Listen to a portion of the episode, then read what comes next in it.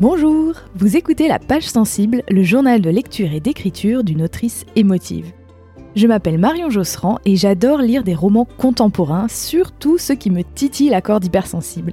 J'aime tellement ça que j'ai même décidé d'en écrire. Dans ce podcast, je partage avec vous les romans qui éclairent si bien ma vie que j'ai envie de les recommander à la terre entière. Et au passage, je vous raconte mon cheminement d'apprentie autrice, parce que ça aussi, c'est toute une histoire. Âme sensible Bienvenue Salut, c'est Marion. Dans ce 29e épisode de la page sensible, je vous parle d'un petit livre que j'ai récemment dévoré, un récit intime qui raconte l'histoire vraie d'un amour tenu secret pendant de nombreuses années et qui s'appelle Arrête avec tes mensonges de Philippe Besson. Pour vous donner un petit peu l'ambiance, c'est un livre que j'ai découvert en cherchant des titres semblables à Call Me By Your Name. Ensuite, côté écriture, je vous raconterai mon automne un peu aigre-doux entre l'attente des retours sur mon premier manuscrit euh, et une retraite d'écriture pour retravailler le deuxième manuscrit, c'est-à-dire des semaines à la fois un peu trop longues et un peu trop courtes, qui m'ont fait osciller entre un espoir fou et des doutes paralysants. Et voilà, je vous parlerai également de comment j'essaye de garder mon cap au milieu de toutes ces émotions euh, diverses, aussi diverses que la météo des dernières semaines. On commence donc avec euh, le livre, j'allais dire le roman, mais c'est un, récit qui est basé sur une histoire vraie, qui est autobiographique et qui s'appelle Arrête avec tes mensonges de Philippe Besson. Alors, pour la petite histoire, euh, je ne suis pas euh, moi-même cliente d'Amazon, mais je sais que Amazon a un, un, assez bon algorithme de recommandation de titres. Et du coup, des fois qu'on cherche des nouvelles lectures, je vais sur la page Amazon d'un livre que j'adore et je regarde ce que Amazon recommande. Et du coup, je suis allée sur la page de Call Me By Your Name. Alors, probablement, si vous n'avez pas entendu euh, l'épisode que j'ai consacré à ce livre, voilà, peut-être que vous connaissez déjà le film, mais sachez qu'à la base, c'est un roman absolument magnifique que j'adore, d'Andrea Siman. Et donc, je vais sur la page Amazon de Call Me By Your Name et je regarde les recommandations. Et alors, c'était principalement des titres anglophones, mais je vois, euh, j'en vois un. Alors, le titre était en anglais, je sais plus ce que c'est le titre anglais, puis je me dis, ah, mais en fait, euh, Philip Besson, ça doit être un, ça va plutôt être un auteur français, donc je, vais voir euh, la version française du livre. Effectivement, c'était le livre Arrête avec tes mensonges.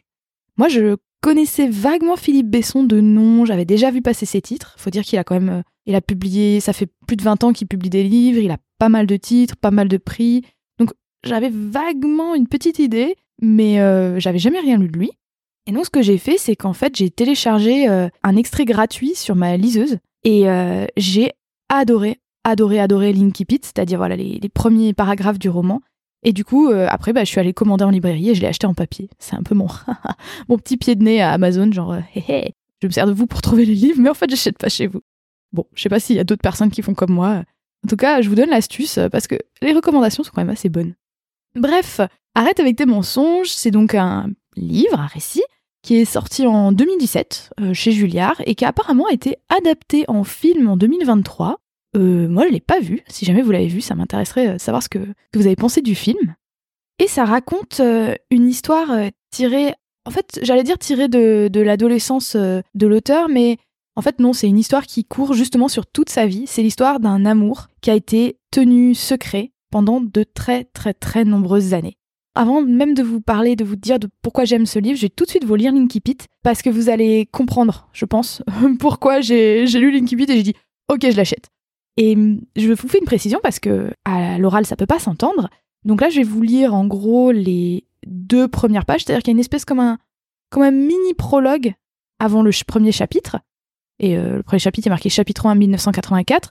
Donc euh, dès le premier chapitre, on, part dans la, la, jeunesse et les années de lycée de l'auteur. Mais avant ça, il y a un tout petit prologue de à peine deux pages. Et ce prologue, c'est une seule phrase. Il n'y a pas de point, sauf un, un point à la fin. Voilà, donc c'est tout euh, entrecoupé de virgules, et ça donne une espèce de, souffle comme ça à tout le roman. Donc euh, voici l'Inkipit. Un jour, je peux dire quand exactement, je connais la date avec précision. Un jour, je me trouve dans le hall d'un hôtel, dans une ville de province, un hall qui fait office de bar également. Je suis assis dans un fauteuil, je discute avec une journaliste. Entre nous, une table basse, ronde, la journaliste m'interroge au sujet de mon roman, Se résoudre aux adieux, qui vient de sortir. Elle me pose des questions sur la séparation, sur écrire des lettres, sur l'exil qui répare ou non. Je réponds, je sais les réponses à ces questions-là. Je réponds sans faire attention presque, les mots viennent facilement, machinalement. Si bien que mon regard se promène sur les gens qui traversent le hall, les allées et venues, les arrivées et les départs. J'invente des vies à ces gens qui s'en vont, qui s'en viennent. Je tâche d'imaginer d'où ils arrivent, où ils repartent. J'ai toujours aimé faire ça, inventer des vies à des inconnus à peine croisés, m'intéresser à des silhouettes. C'est presque une manie. Il me semble que ça a commencé dès l'enfance. Oui, c'était là, dans le plus jeune âge. Maintenant, je me souviens. Cela inquiétait ma mère. Elle disait Arrête avec tes mensonges. Elle disait mensonge à la place d'histoire. Ça m'est resté. Donc des années après, je continue, je forme des hypothèses tout en répondant aux questions, en parlant de la douleur des femmes quittées. Ce sont deux choses que je sais dissocier, que je peux faire au même moment. Quand j'aperçois un homme de dos, traînant derrière lui une valise à roulettes, un homme jeune se préparant à sortir de l'hôtel, la jeunesse, elle émane de son allure, de sa tenue, et je suis aussitôt écrasée par cette image. Parce que c'est une image impossible, une image qui ne peut pas exister. Je pourrais me tromper, bien sûr. Après tout, je ne vois pas le visage, je suis dans l'incapacité de le voir là où je suis assis. Mais c'est comme si j'étais certain de ce visage, comme si je savais à quoi l'homme ressemble. Et je le redis, c'est impossible, littéralement impossible. Et pourtant je lance un prénom. Thomas. Je le crie plutôt. Thomas Et la journaliste en face de moi en est effrayée. Elle était penchée sur son carnet, occupée à griffonner des notes, à recopier mes paroles, et voilà qu'elle relève la tête, ses épaules se contractent, comme si j'avais crié sur elle. Je devrais m'en excuser, mais je ne le fais pas, happé par l'image en mouvement, et attendant que le prénom crié produise son effet. Mais l'homme ne se retourne pas. Il poursuit son chemin. Je devrais en déduire que je me suis trompée. Cette fois pour de bon, que tout n'a été que mirage, que le va-et-vient a provoqué ce mirage, cette illusion. Mais non. Je me lève d'un bond, je pars à la poursuite du fuyant, je ne suis pas mue par le besoin de vérifier, car à cet instant-là, je suis encore convaincue d'avoir raison, d'avoir raison contre la raison, contre l'évidence. Je rattrape l'homme sur le trottoir, je pose ma main sur son épaule, il se retourne et. Et là, c'est pas moi qui, me suis planté en coupant euh, l'audio du podcast. Ça se termine par il se retourne et point. Et là, chapitre 1, 1984. Bon voilà, comment, comment Comment ne pas acheter le livre pour lire la suite? Cette incipit est juste génial. Je crois que on est tous d'accord là-dessus. Ça promet, euh, ça promet tout ce qu'il y a réellement dans le dans le roman, c'est-à-dire euh, des souvenirs, un, va-et-vient entre le présent et le passé, des souvenirs d'enfance, des souvenirs, enfin principalement d'adolescence, puisque ce qui va nous être raconté dans ce livre, c'est une histoire d'amour, un amour euh, secret, adolescent, entre Thomas et Philippe, qui se rencontrent au lycée c'est tout ce que justement moi j'avais pu aimer notamment dans Call Me By Your Name, ce côté un peu le secret, le fait de s'aimer euh, en cachette, etc. toute l'adrénaline qui va avec, voilà, c'est les, grands émois qu'on peut avoir à l'âge de 17 ans. Donc ça c'est vraiment la première chose qui m'a plu dans ce roman, c'est une histoire d'amour euh, pleine de, frissons et d'adrénaline, et aussi très très sensuelle. J'ai vraiment beaucoup d'admiration pour euh, les scènes de sexe qui sont super bien écrite et moi je trouve que c'est très très dur à écrire pour mettre euh, donc essayer à cet exercice. Et ça m'arrive des fois aussi dans des dans des romans de lien de scène de me dire ouf ah c'est un peu cringe. Et là vraiment c'est magnifiquement écrit c'est très juste c'est très sobre et en même temps très impactant. Donc voilà. L'amour euh, adolescent euh, décrit avec beaucoup de ferveur et en même temps une espèce de sobriété qui sert le propos la deuxième chose que j'ai beaucoup aimé dans ce roman, c'est que c'est une histoire dont je vais pas vous donner les détails, euh, voilà, je vais pas vous spoiler, j'en ai déjà dit beaucoup, mais c'est une histoire qui est assez dingue, notamment dans les coïncidences, et qui pourtant est une histoire vraie. Ça montre un petit peu comment des fois la réalité dépasse la fiction. Alors je vous dis pas qu'il y a des martiens dans cette histoire, c'est pas dingue à ce point-là, mais juste euh, les hasards de la vie, les rencontres euh, et des espèces de d'histoires qui peuvent des histoires qu'on croit de l'adolescence qu'on croit enterrées et qui peuvent euh, finalement euh, revenir dans notre vie comme ça euh, des décennies plus tard, plus de 30 ans plus tard en l'occurrence. Et directement lié à ça, c'est l'aspect tragique du roman au sens premier du terme, c'est-à-dire vraiment au sens de, de ce que c'est qu'une tragédie, qui m'a beaucoup plu. Quand je parle de tragédie, je fais référence au fait qu'il y a une fin inexorable on sait comment ça va finir plus ou moins, ou à un moment vraiment on commence à s'en douter, à se dire ok c'est c'est vers là qu'on va, c'est vers ça qu'on va, et pourtant jusqu'à la dernière seconde on a vraiment, on espère que ça sera différent, et quelque part on a envie d'aller au bout de l'histoire pour voir de nos propres yeux cette fin tragique. Je sais pas, c'est comme quand on comme quand on regarde euh, pourquoi, pourquoi est-ce que Roméo et Juliette a toujours autant de succès alors qu'on sait que ça va mal finir? Pourquoi est-ce que les gens re-regardent et re-regardent Titanic? Et je sais pas vous, mais moi à chaque fois, j'espère que qu'il va pas se noyer quoi. Et on espère toujours que, que les personnages vont faire des choix différents. Je pense que j'ai pas forcément les mots pour exprimer pourquoi cet aspect tragique c'est aussi prenant et pourquoi est-ce qu'on a envie de lire jusqu'au bout alors qu'on sait comment ça va finir. Probablement qu'il y a des gens qui ont écrit des tests très intéressants là-dessus. Mais moi j'aime bien ça quand t'as un livre où, où j'ai envie de, de crier Ah mais non mais fais pas ça, non pourquoi tu vas là, vas-y pas et tout. Et en même temps je sais très bien que le personnage va y aller et qu'il court à sa perte. Et je pense que ce qui fait que ces livres peuvent fonctionner et que ce livre fonctionne, c'est quand on, on voit qu'en fait, les décisions des personnages, aussi déplaisantes qu'elles soient pour nous, elles sont cohérentes. Cohérentes avec l'histoire, cohérentes avec leur personnalité. Et je sais pas, peut-être que ça nous aide à appréhender une partie de, de, certains aspects euh, inexorables de nos vies, de choses euh, contre lesquelles on peut rien. Je sais pas, peut-être que le tragique, ça, ça nous aide à nous réconcilier avec, euh, avec des choses que, à faire la, part des choses entre ce qu'on peut maîtriser et ce qu'on maîtrise pas. Je sais pas. Je suis en train de partir dans un débat philosophique avec moi-même là. tout ça pour dire que je vous recommande très très chaudement euh, ce livre de Philippe Besson, qui est le premier que j'ai lu de lui, qui par ailleurs est, très bien écrit dans un style, comme je le disais, à la fois épuré et en même temps avec des fois des envolées un petit peu bah, comme cet incipit de deux pages sans point. et ça m'a donné envie de lire euh, plein d'autres livres de lui. Et j'ai déjà acheté euh, Paris-Briançon, que en fait une amie m'avait recommandé il y a longtemps et puis j'étais pas j'étais pas tombée dessus en librairie, enfin je l'avais pas acheté. Et c'est un livre qui se passe dans le train de nuit entre Paris et Briançon. Donc euh, absolument euh, tout ce que j'aime. J'ai très très envie de le lire parce que j'ai une passion déjà pour les trains, mais en plus pour les trains de nuit. C'est pas pour rien que j'ai fait euh, Saint-Pétersbourg-Pékin en train. Donc voilà. Côté écriture, à présent, j'ai l'impression d'avoir beaucoup de choses à vous raconter, mais c'est parce que je suis passée au rythme bimestriel. Au moment où j'enregistre ce podcast, on est le 30 novembre. Donc oui, ça fait à peu près deux mois depuis euh, la dernière fois que je vous ai dit où j'en étais. Donc euh, quand je vous ai laissé, j'étais euh, donc en plein dans les soumissions de mon premier manuscrit. j'ai dû me planter dans la saison.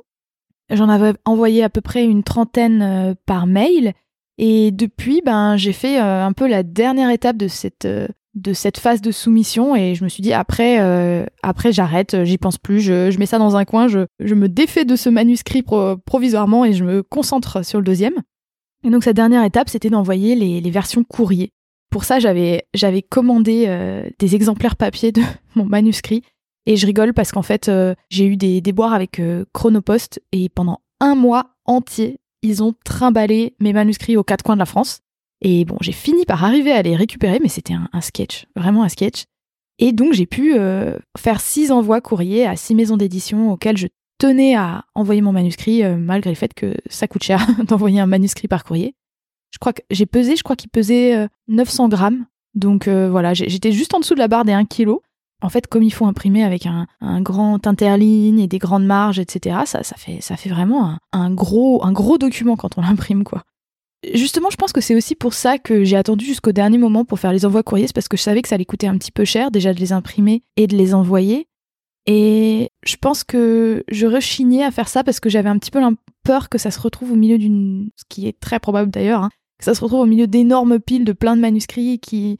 peut-être euh, que les maisons d'édition n'ont pas forcément le temps de lire, elles le disent toutes, hein, qu'elles reçoivent énormément de manuscrits. Et donc j'avais peur euh, que ce soit vain et un gaspillage d'argent, de temps et de papier notamment. Euh, voilà, ça me faisait un peu de la peine d'imprimer tout ça en me disant je balance ça comme une bouteille à la mer.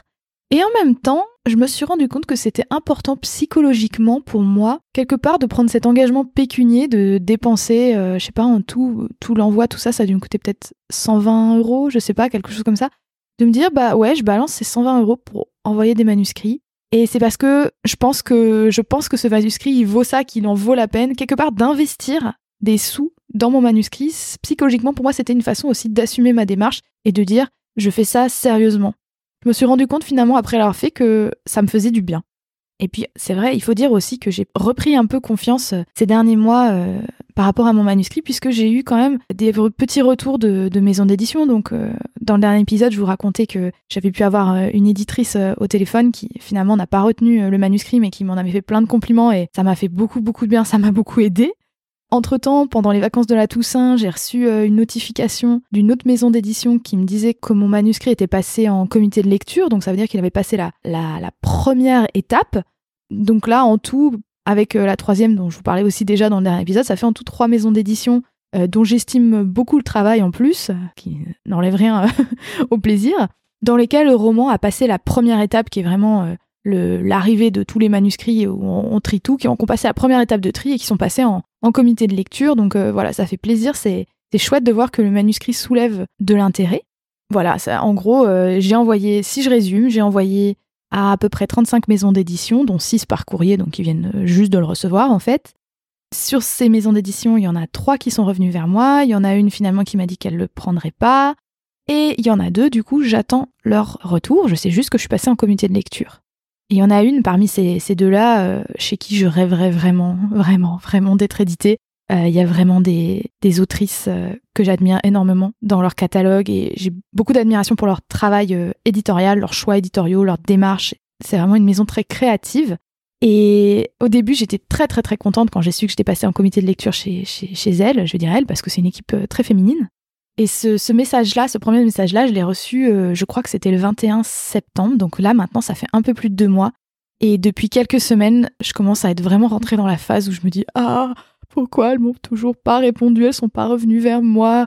Ah, elles doivent être en train de changer d'avis, ça leur plaît pas.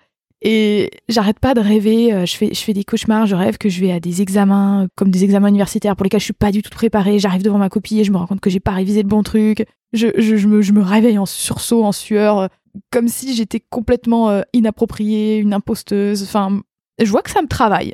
pas forcément toujours de façon consciente, mais voilà, je sens que là, ça commence à, ça commence à me travailler.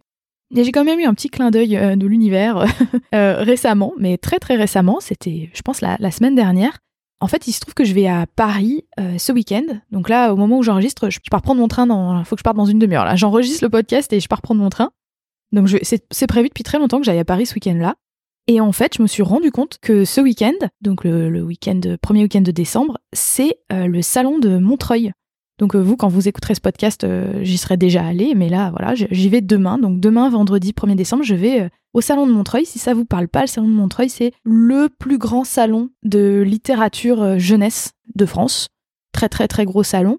Et en fait, je me suis rendu compte que dans ce salon, il y aura plein plein plein plein plein de maisons d'édition à qui j'ai soumis mon manuscrit seront présentes. Et en fait, euh, j'ai très très envie d'aller voir, en fait, euh, prendre la température, euh, regarder leurs sorties, leur actualité. Il y a beaucoup de dédicaces. Et je sais aussi que les éditeurs les éditrices sont souvent très présents sur ce salon de Montreuil et que ça peut être une occasion, éventuellement, de se croiser en vrai. Et donc, même si j'y crois pas trop, même si je me doute bien qu'ils doivent être très occupés, très pris, je me suis dit que j'allais y aller et j'y vais demain vendredi en me disant qu'il y aura moins de monde que le week-end voir si peut-être euh, on peut se croiser en vrai, je sais pas. en tout cas, ça m'intéresse déjà de, voir en fait ce que font euh, les maisons d'édition en termes de sortie, tout ça. Mais j'ai un, sacré trac parce que je suis pas très à l'aise dans la foule euh, et bon, ça fait peur quand même. Je me dis, en fait, je crois que j'ai autant peur de les voir que de ne pas les voir. C'est-à-dire, je pense que si si je croise pas ces éditrices avec qui j'étais en contact, je serais déçue. Et en même temps, je pense que si je les croise, je vais avoir vraiment vraiment le trac. Dans le prochain épisode, je vous raconterai certainement euh, comment s'est passé euh, ce salon de Montreuil et si j'ai réussi à, parler avec des gens chouettes. Une autre chose que je vous avais promis de vous raconter dans le dernier épisode, c'est que j'ai fait une retraite d'écriture pendant euh, les vacances de la Toussaint. C'est-à-dire que je me suis offert une semaine, bon, en fait c'était aussi mes vacances avec mon chéri, mais une semaine dans un, dans un petit bled d'Auvergne trop mimi, où on s'est pris un petit Airbnb au calme. Et en fait, moi, mon but, c'était d'avancer sur la réécriture de mon deuxième manuscrit. Donc euh, pour les personnes qui n'auraient pas forcément suivi, en gros, fin 2021, enfin à l'automne 2021, j'ai écrit le premier jet d'un deuxième manuscrit, voilà, qui parle pas du tout de la même chose, qui se passe euh, au Nouvel An, et dont le titre de travail c'est L'année nouvelle. Alors c'est un titre tout pourri, mais c'est mon titre euh, de travail pour nommer mes documents. Et en fait, j'avais écrit très très très très vite la première partie de ce manuscrit à l'époque, donc à l'automne 2021. Et après, j'avais pas mal ramé sur la deuxième partie. Et finalement, j'avais, je l'avais fini qu'en mai 2022. Enfin voilà, j'avais vraiment passé du temps à, à ramer sur la fin et je m'étais arrêtée euh, au dernier chapitre. J'avais pas terminé le dernier chapitre. Et en fait, il m'a fallu cette retraite d'écriture et me replonger dans le manuscrit et me dire bon allez, euh, comment est-ce qu'on attaque cette réécriture pour accepter la réalité qui est que en fait, je suis bloquée sur cette fin. Et pour une raison toute bête, c'est que le premier G, je l'ai écrit pendant le NaNoWriMo 2021, c'est-à-dire ce challenge d'écriture qui a lieu tous les ans au mois de novembre. Et donc, j'avais préparé en amont euh, le plan du, roman, parce que moi j'adore planifier, je suis vraiment euh, une gueudin de la planification. J'avais fait un plan de 32 pages, c'est pas une blague. mais j'avais pas eu le temps de finir de planifier bien précisément la fin. Et je m'étais dit, au 1er novembre, je m'étais dit, bon, qu'est-ce que je fais? Est-ce que je prends encore. Je sentais qu'il me fallait encore du temps. Je me disais, est-ce que je prends encore une semaine, dix jours pour finir de planifier la fin Et du coup, ça retarde le début du challenge d'écriture où on est censé écrire tous les jours en novembre. Ou est-ce que je me mets à écrire et euh, de toute façon, la fin, euh, d'ici à ce que j'ai écrit euh, les X premiers chapitres, le dernier chapitre, ça me paraîtra évident et ça va venir tout seul. Et donc je me suis dit, vas-y, lance-toi et ça viendra. Et donc, spoiler alerte, c'est pas venu. C'est-à-dire que ce que m'a montré ce, deuxième manuscrit, c'est qu'il faut que je respecte mon propre process. Et je crois que je me suis laissé un petit peu influencer par le fait qu'il y a des gens qui écrivent sans aucune planification, sans plan, sans rien du tout, et quelque part, j'étais tentée d'essayer pour, voir si ça pouvait marcher pour moi aussi. Et d'ailleurs, peut-être que j'ai bien fait d'essayer parce qu'il y a qu'en essayant qu'on peut savoir si ça fonctionne. Mais en fait, moi, pour l'instant en tout cas, c'est pas quelque chose qui fonctionne pour moi. C'est-à-dire que écrire sans plan, ça me bloque. Moi, j'aime savoir où je vais, j'aime savoir exactement ce que j'ai envie de raconter dans un chapitre, voire même dans une scène donnée. Ce qui n'empêche pas, quand j'écris, de dévier de mon plan. Mais quand je dévie de mon plan, c'est spontané, c'est parce que sur le moment, ça me paraît être la bonne chose à faire. Mais par contre, juste me mettre devant ma feuille, me dire bon, aujourd'hui je dois écrire et j'ai pas de plan, c'est quelque chose qui me bloque. Alors que je peux écrire en ayant un plan et pendant que j'écris, j'en dévie. C'est pas la même chose, quoi. Je me rends compte que le produit final euh, de, par exemple, de mon premier manuscrit, il n'est pas conforme à, 100% au plan que j'avais fait. Il est conforme à, je dirais, 70%, même peut-être 60%. Mais par contre, quand j'ai écrit le premier jet, je m'appuyais vraiment sur ce plan comme sur une, une espèce de béquille, en fait. Et je me rends compte que si j'ai pas cette béquille-là du plan, ben j'arrive pas à écrire. du coup, là, ce qui se passe, c'est que je me rends compte qu'il me manque, on va dire une grande partie de, on va dire qu'il me manque le dernier chapitre parce qu'il m'en manque quand même la majeure partie, et qu'en fait, je suis obligée, même si je voulais rentrer dans une deuxième réécriture, donc dans un deuxième jet, ben en fait non, je suis obligée de me remettre en mode, même pas premier jet, je suis obligée de me remettre encore à l'étape d'avant. Je me remets en mode plan, c'est-à-dire que je ressors mes outils que j'utilise pour la planification et je suis en train d'essayer de planifier euh, cette fin comme si j'avais encore jamais écrit le premier jet en fait. C'est un peu bizarre du coup comme situation. Du coup, je fais beaucoup beaucoup de brainstorming. Euh, voilà, je me suis rendu compte que d'en parler avec des amis à voix haute aussi, ça m'aide beaucoup. J'ai beaucoup d'idées qui me viennent en parlant. Je fais plein d'écriture automatique pour essayer de, de en fait, euh, notamment d'explorer des hypothèses. Je fais beaucoup de et si, et si un tel faisait ça, et si un tel en fait euh, il était comme ça, et si en fait un tel il était ceci, il était cela? Voilà, je fais beaucoup beaucoup beaucoup d'écriture automatique pour, mais en mode prise de notes, quoi, pas en mode euh, fictionnel. Et pourquoi c'est si difficile? Parce que euh, c'est vrai que ça peut paraître de l'extérieur se dire, mais euh, quand on a écrit 95% d'un manuscrit, comment c'est possible de pas connaître la fin? Bah, bah je sais pas. Moi, j'en suis la première étonnée. Je pensais vraiment que ça allait venir naturellement. Bah non, ça vient pas naturellement. Et je pense que le problème, entre guillemets, vient principalement du fait que dans ce manuscrit-là, j'ai cinq narrateurs et narratrices il y a quand même une protagoniste qui est on va dire, le personnage principal, mais on rentre quand même vraiment dans, dans la psyché de ces cinq narratrices et narrateurs. Et ils ont tous quand même une grande importance dans le roman. Et en fait, je me suis rendu compte que c'était pas facile d'équilibrer les fins des différents personnages. C'est-à-dire que j'aimerais avoir une fin qui soit nuancée en termes de l'émotion que ça donne au lectorat. Je voudrais pas une full happy end et en même temps je veux pas quelque chose de complètement tragique. Donc voilà, j'essaye de, voir comment est-ce que je peux équilibrer les différents enjeux de l'intrigue, euh, les différents arcs de transformation des différents personnages, les relations entre chaque personnage, parce que, alors, je saurais pas dire combien de relations ça fait, mais il y a des relations possibles entre chacun des cinq personnages, puis euh, le groupe en, en lui-même. Enfin bref, il y a plein de possibilités sur la façon dont cette histoire pourrait se terminer. Il y a vraiment, vraiment beaucoup de possibilités différentes. Et finalement, mon problème, c'est de faire des choix. Voilà, je suis vraiment dans, dans l'embarras du choix en ce moment.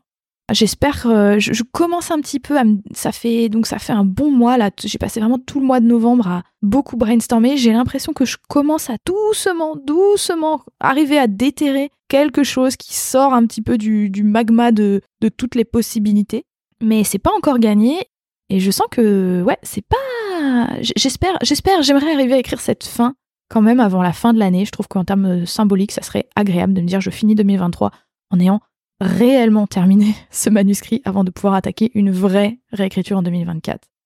Euh, pour l'instant, mon, meilleur outil, c'est la bibliothèque. Pas au sens où je lis des livres, mais au sens où je me cale des, dates entre moi et mon manuscrit et où je, me fais des sessions. J'essaye de m'en faire une par semaine une session de trois heures à la bibliothèque, euh, sans internet, sans rien, juste moi et euh, une feuille, et je brainstorm, je brainstorm, je brainstorm. Et à chaque fois que je me mets devant la feuille, je me dis non, mais je vais rien trouver, je suis coincée, enfin, je, je vois pas ce que je peux trouver de mieux que j'ai pas trouvé hier. Et en fait, je me rends compte que si de façon systématique, je me pose des questions sur mes personnages, sur mon histoire, et que j'essaye euh, d'explorer des réponses pour voir si elles sonnent justes, et eh ben en fait, systématiquement, c'est jamais perdu. Je trouve toujours des petits éléments de réponse. Et finalement, je fais ça depuis un mois et ça commence à s'agréger. Et je sens, je sens que je suis à deux doigts là de, trouver la fin. De... C'est comme si, euh, comme si je marchais sur un chemin en montagne et que je sais que après le prochain virage, il y aura la vue. Et j'y suis pas encore, mais je sais que c'est là. Donc voilà, tout ça pour revenir du coup à ce que je vous disais en intro sur euh, les émotions très variables, c'est que je pense qu'aussi mes difficultés avec l'écriture de mon deuxième manuscrit viennent du fait que j'ai des émotions très variées avec mon premier manuscrit. À la fois, je suis pleine d'espoir parce que j'ai eu des retours de maisons d'édition chouettes. Et en même temps, bah, j'ai toujours pas de, contrat de publication et donc euh, le doute m'assaille. Et je pense que ça a aussi euh, des répercussions sur mon écriture. Et au milieu de tout ça, j'essaye de me rappeler que le plus important et ce qui moi me meut dans cette démarche, c'est l'écriture en elle-même, que ce qui compte pour moi, c'est d'écrire. Et donc voilà, j'essaye de, me recentrer là-dessus, de pas trop penser à la publication, de pas trop penser à, tout ce qui va autour, à la communication, aux réseaux sociaux, tout ça. J'essaye vraiment de me dire, le métier que j'ai choisi et que j'ai envie d'exercer, celui qui me fait rêver depuis que j'ai 6 ans, c'est écrire des histoires. Et voilà, j'essaye vraiment en ce moment de, me recentrer là-dessus et de remettre du temps pour l'écriture pure dans mon emploi du temps. Donc voilà, j'espère euh, sincèrement que dans le prochain épisode, je pourrai vous dire euh, oui, c'est bon, euh, j'ai des retours de maison d'édition et j'ai écrit ma fin. Bon, on y croit. Merci en tout cas d'avoir écouté cet épisode numéro 29 de la page sensible jusqu'au bout.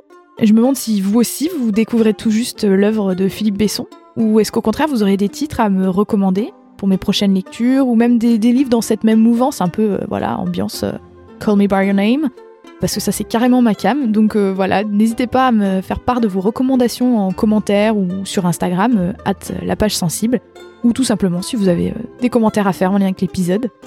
Et pour connaître les coulisses du podcast et recevoir mes meilleures recommandations culturelles en lien avec chaque épisode de la page sensible, n'oubliez pas de vous abonner à ma newsletter pleine de bonne humeur en cliquant sur le lien dans la description du podcast.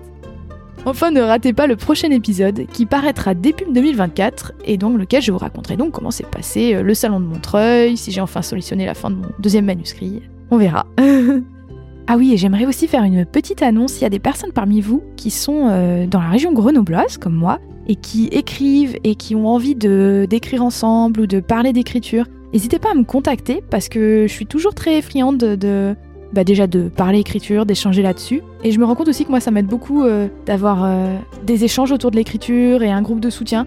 Je pense que je vais formaliser ça probablement en, 2024, mais j'aimerais bien créer une espèce de... comme un groupe d'écriture, un groupe d'entraide où on se retrouverait pour, pour écrire ensemble, pour parler euh, publication voilà, si vous avez envie de faire de l'écriture euh, quelque chose qui est au centre de votre vie et que vous êtes sur Grenoble, euh, écrivez-moi, euh, soit par mail, soit sur Insta. je serais ravie qu'on prenne un café ensemble et qu'on en parle. A très bientôt et d'ici là, je vous souhaite de belles lectures.